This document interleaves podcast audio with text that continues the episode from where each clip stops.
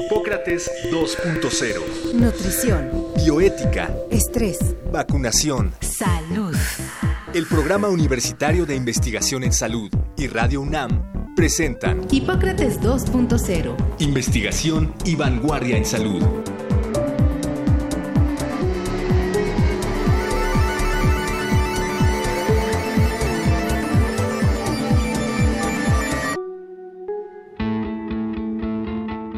La enseñanza de la medicina es un componente crucial para transmitir el conocimiento y seguir avanzando en el cuidado de la salud del individuo y la población.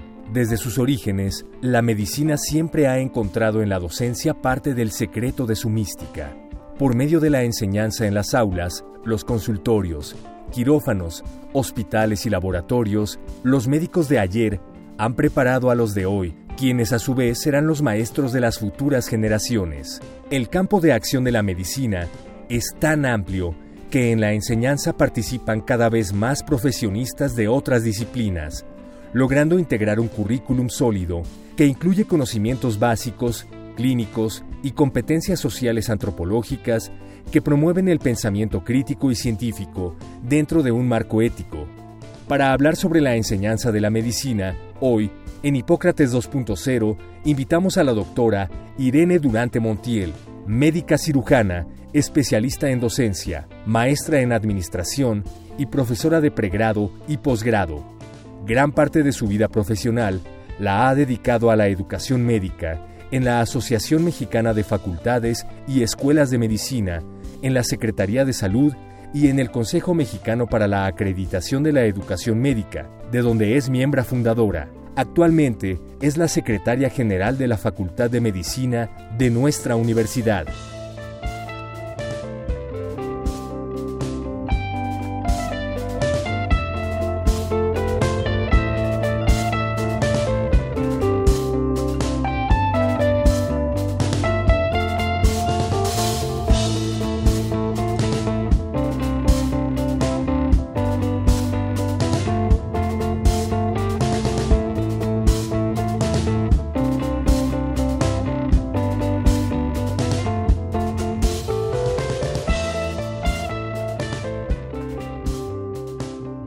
Hola, ¿qué tal? Bienvenidos a Hipócrates 2.0.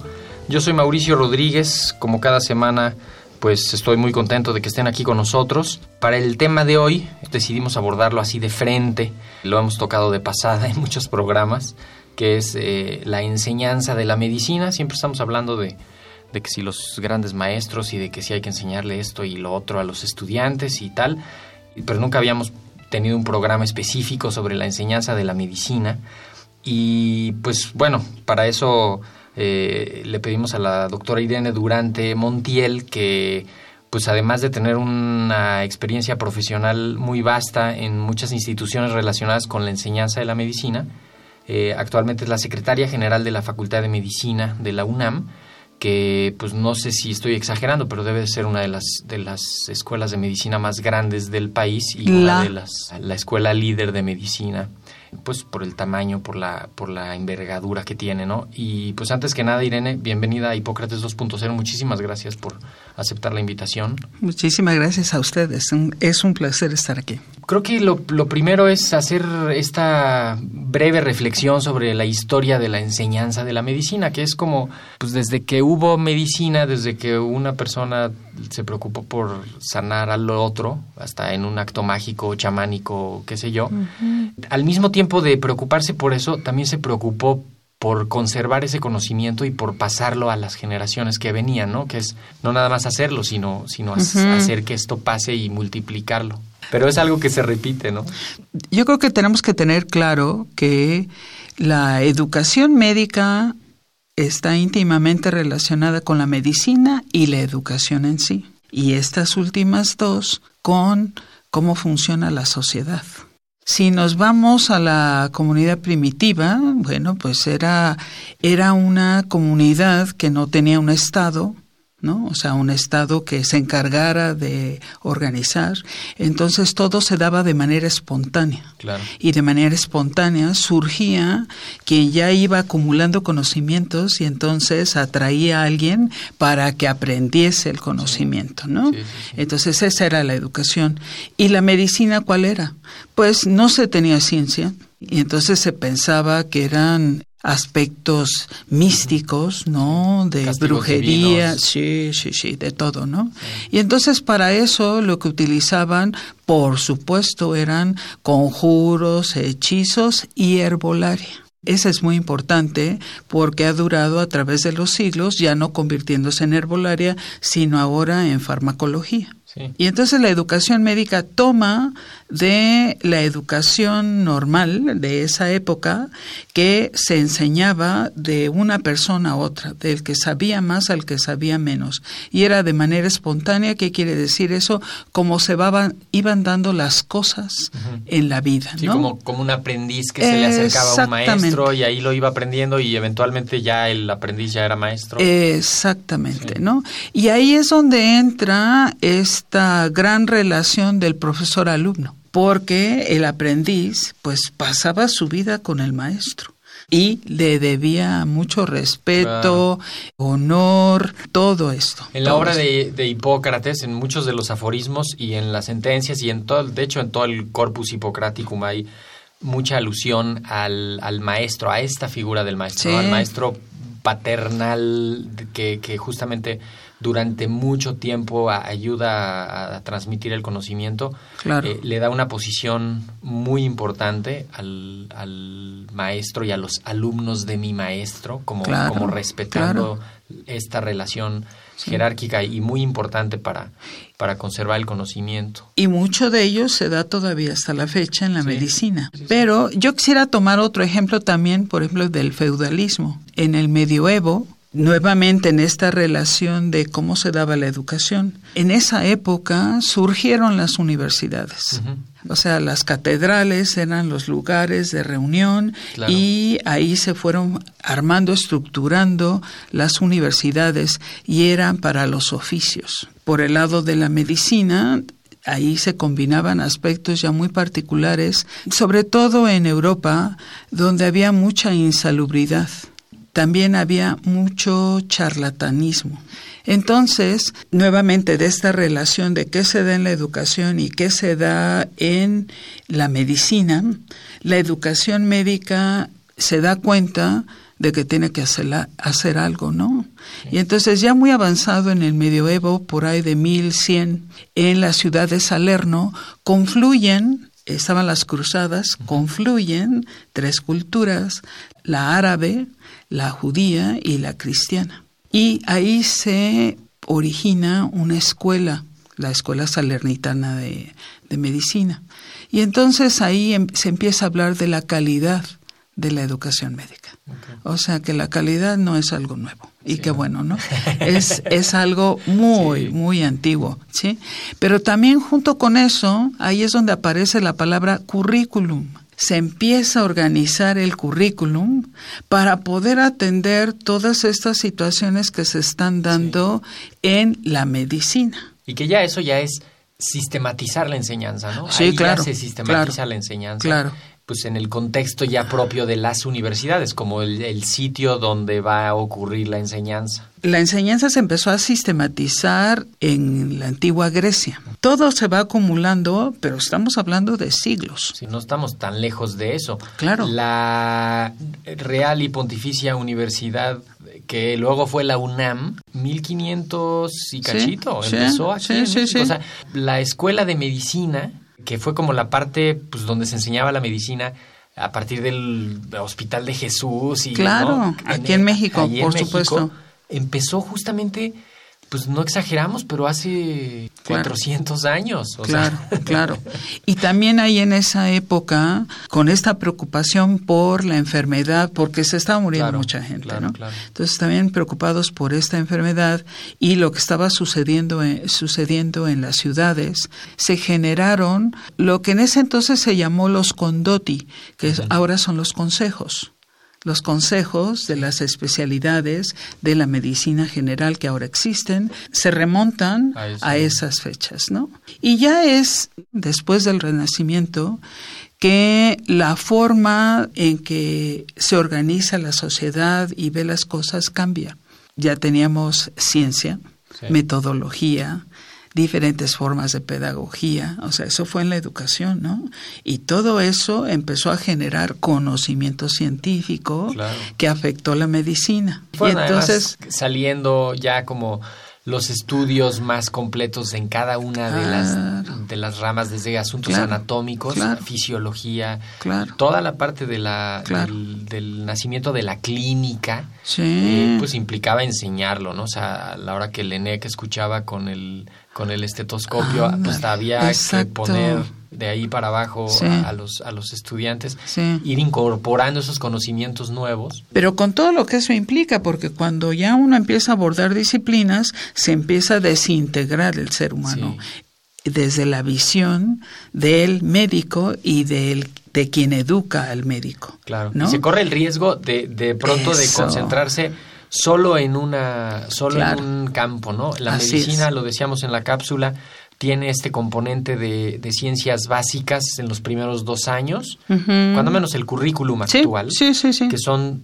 dos años, que es también el, como el currículum más usado, ¿no? Hay unas universidades que lo tienen de, diferente, pero este, este que describo es un par de años de, de ciencias básicas donde se les enseña a los estudiantes a que pues, memoricen algunas cosas, aprendan otras claro. de la parte básica.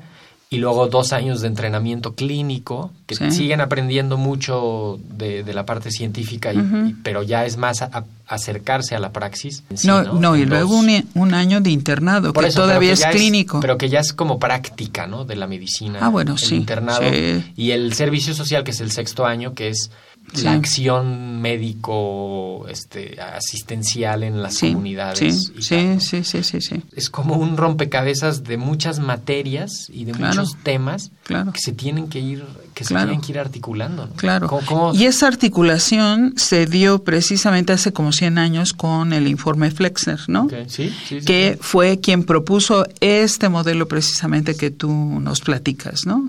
Se le dio muchísimo peso al área biomédica, o sea, a la ciencia, a la teoría, Sí. lo cual es muy importante, pero se ha descuidado el resto de la formación. Claro.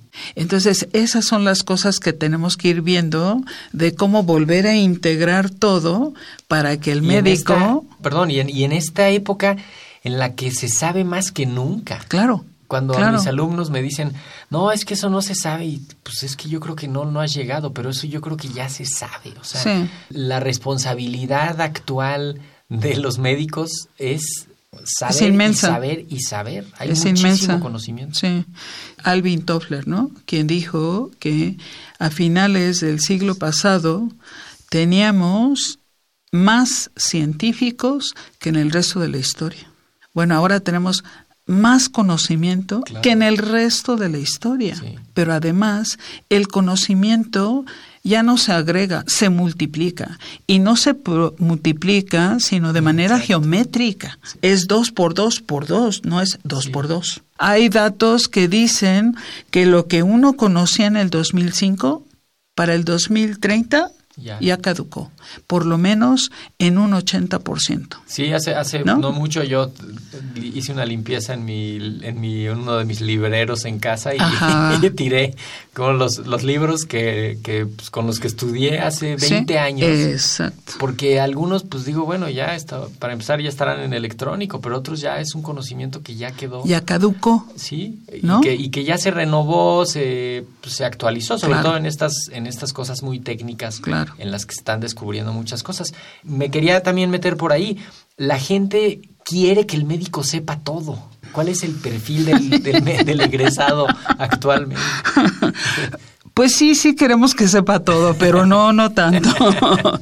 Formalmente, en la Facultad de Medicina tenemos un plan de estudios por, por competencias, ¿no? Que comprenden habilidades blandas y duras, ¿no? Las duras tienen que ver con conocimiento científico. O sea, no podemos abordar un paciente hoy en día sin tener claro la ciencia. Pero por el otro lado necesitamos habilidades habilidades de pensamiento como pensamiento crítico, o sea, tengo que saber qué hacer con la información para llegar a una conclusión. Tengo que saber razonar en términos de clínica, tengo que saber razonar en términos de ética. Para poder hacer un diagnóstico diferencial, pues lo primero es que tengo que saber los 10 diagnósticos posibles claro. y cada una de sus características para poder decir, a ver, no es esto por esto y por esto, no es esto por esto y por esto, no es esto. Exacto, exacto. O me falta información. Pero la otra es que, aparte de estas habilidades muy importantes, también hay otras habilidades que a veces pensamos que no son tan importantes, pero son esenciales. ¿Y cuáles son? Las que tienen que ver con la relación médico-paciente. Claro. ¿No? El arte. ¿Por qué el arte? Porque es la comunicación. Yo puedo tener muy buenos conocimientos, excelentes al día. Pero si yo no me sé relacionar con mi paciente y yo siempre les digo sacarle la sopa de qué le pasa, entonces yo no voy a poder llegar a ese diagnóstico y menos establecer un tratamiento. Y, en el, y en el buen sentido de sacarle la sopa. Claro. no, no en el de interrógalo como no, agente no, de la no, fiscalía. No, sino al contrario. me tengo que ganar su confianza. Eso. Y logra ver por dónde no te está dando información. Claro. Por dónde sí, qué le tienes que preguntar, qué no le tienes que preguntar ahorita, sino más al rato, porque ahorita todavía no llegas a ese nivel de confianza, pero al rato sí. La verdad es que no es cosa sencilla. Yo a los alumnos seguido les digo, si alguien les dijo que esto era fácil, pues que les regrese su dinero, porque... Claro. y una cosa de educación y de sensibilidad que no está en las facultades, ¿eh? está en la sociedad y está en la, en la, en la casa y está en, en, la cultura, ¿no? que también la da la universidad. Pero se tiene, sí se tiene que aprender en la universidad. O sea, no nos podemos deslindar de eso. Se aprende a un lado del paciente. Porque cuando yo ya tuve la experiencia de ver el dolor de un paciente, la muerte de un paciente, el tener que informar a su familia, si eso no me hace sensible, entonces yo estoy mal. Eso se tiene que aprender ahí. Por eso la, la educación médica a mí me parece que conserva elementos ahora sí que históricos, ¿no? Porque rescata elementos desde Hipócrates, como tú mencionabas, ¿no? De la relación que hay entre el alumno y el profesor. Esa parte humanística que reforzaba tanto Hipócrates y ahora mezclado con la ciencia pura, ¿no? Y, el estar actualizado. Sí, ¿no? ahora pensamos en ese, en ese perfil del egresado, eh, pero antes, ¿cómo es, ¿cómo es el perfil del ingreso a la facultad? Ah, eso es muy interesante porque fíjate que normalmente los perfiles de ingreso se quedan en el papel. Pero este año la Facultad de Medicina precisamente llevamos a cabo un examen diagnóstico del perfil de ingreso de nuestros alumnos. O sea, el CAPQUIS de la UNAM nos reunió a las tres dependencias que vemos medicina y el CAPQUIS es el es el Consejo Académico del Área de Ciencias Biológicas ah, y de la Salud. Entonces nos reunió y nos dijo, por favor pónganse de acuerdo en un perfil, ¿no? Porque cada una tiene un perfil diferente. Nos pusimos de acuerdo y entonces ya, ya se publicó, perfecto. Pero ¿y? Sí, claro, queda publicado. Exacto. Otra vez, ¿no? Pero entonces lo que hicimos fue, tomamos ese perfil que ya acordamos y ya lo evaluamos en nuestros alumnos de primer ingreso. Y encontramos datos muy interesantes. Uno, vemos el conocimiento, obviamente no de medicina, de matemáticas, de biología, ¿no? de química, fue elaborado por profesores de la facultad. Habilidades de razonamiento abstracto, razonamiento numérico, ¿no? Para tratar de ver por dónde le entramos. Porque tenemos problemas en el primer año. Entonces, ya viendo eso, ahora sí ya conocemos mucho mejor a nuestros alumnos, ¿sí? O sea, entran, al primer año entran, ¿qué? Mil... 1559 este año. Podemos recibir a 10.000 si quieren, no tenemos dónde ponerlos, los podemos recibir, pero ¿y el entrenamiento en hospitales dónde se va a llevar a cabo? No cabe, no cabe, claro. Ya los hospitales tienen muchísimos alumnos, que ya está afectando la calidad de la atención. O sea, no exageramos si pensamos en que se gradúan cada año 20.000 médicos. No, no exageramos. La Facultad de Medicina gradúa mil al año, ¿no? Entonces sí, no exageramos. En lo más mínimo. Eso, eso es una locura. ¿no? Sí, la Facultad de Medicina precisamente tiene la carrera de medicina, la licenciatura en investigación biomédica básica, fisioterapia, ciencia forense y neurociencias y estamos en proceso de revisión para una licenciatura en nutrición. O sea, si tomamos en cuenta de lo que hemos platicado, cómo se ha incrementado el conocimiento, cómo un médico tiene que estar actualizado para ejercer, porque de otra forma, ¿cómo lo va a hacer? Y el profesor tiene que estar actualizado para dar clase.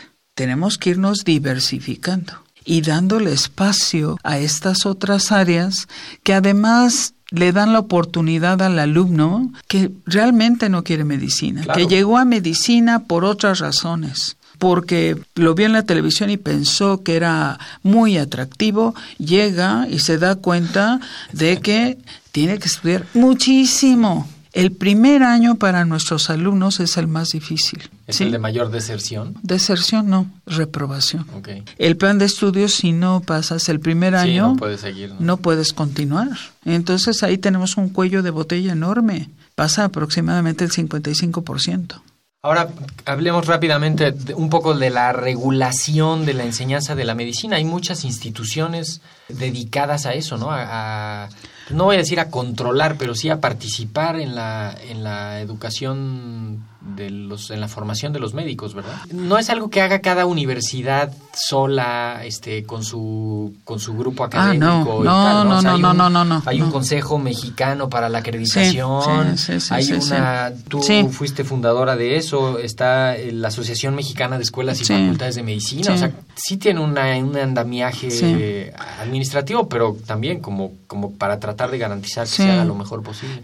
Creo que el grupo médico en México y, Sí. y seguramente en el mundo, pero hablaré en México, este, siempre hemos podido lograr conjuntarnos para buscar mejores formas y caminos que beneficien a los alumnos, a la sociedad, a las universidades, Claro. etcétera. Y uno de ellos es el COMAEM, el actual COMAEM, que es el Consejo Mexicano para la Acreditación de la Educación Médica.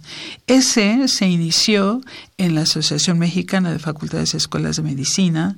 Empezó el trabajo en el 92, pero la primera acreditación de una escuela fue en el 95. Y yo lo que podría decir, porque lo he ¿Podemos vivido desde entonces, la primera sí fue la Universidad Autónoma del Estado de México. ¿Ah, sí? Sí, y la décima fue la Facultad de Medicina de la UNAM.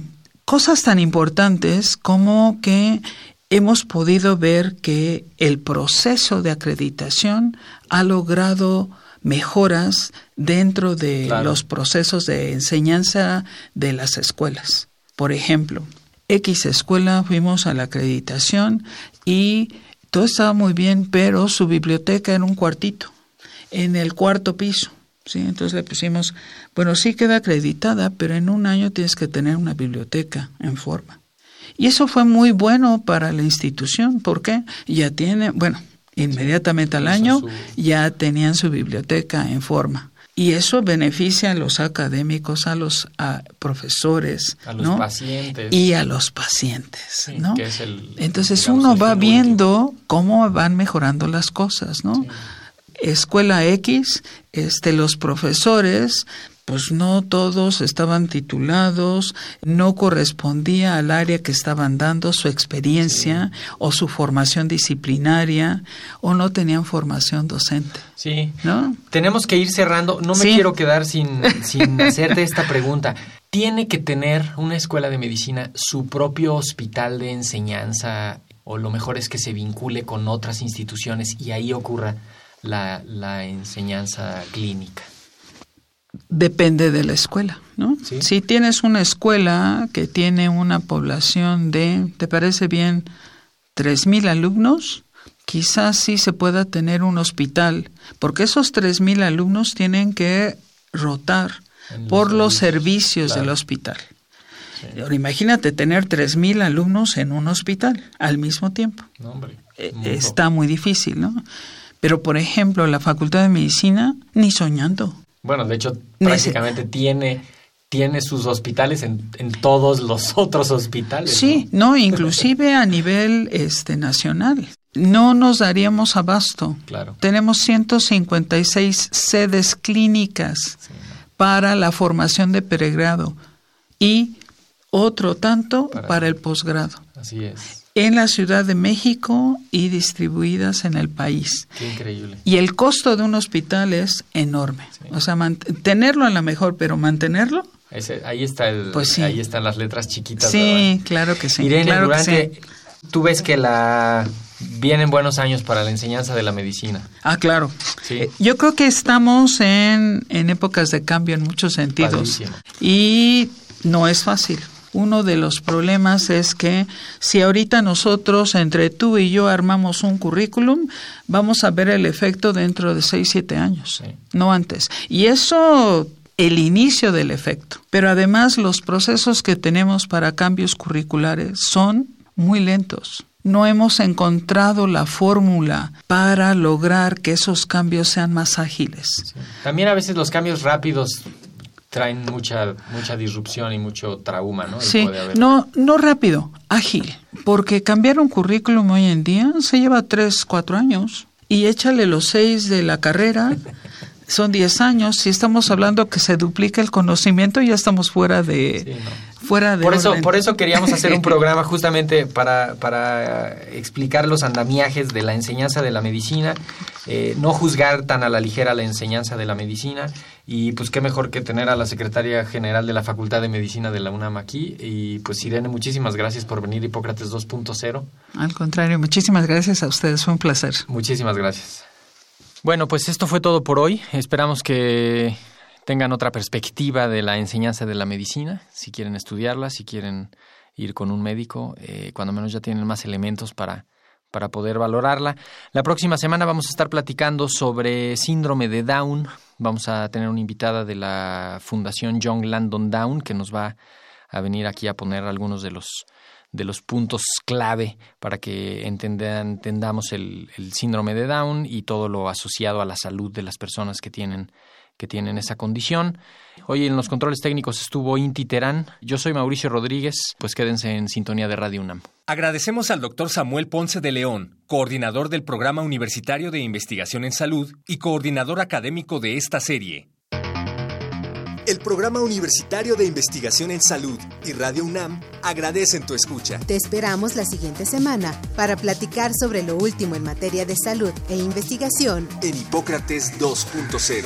Investigación y vanguardia en salud. Se despiden de ti en la producción Patti Gamboa, Héctor Castañeda y Alejandra Gómez.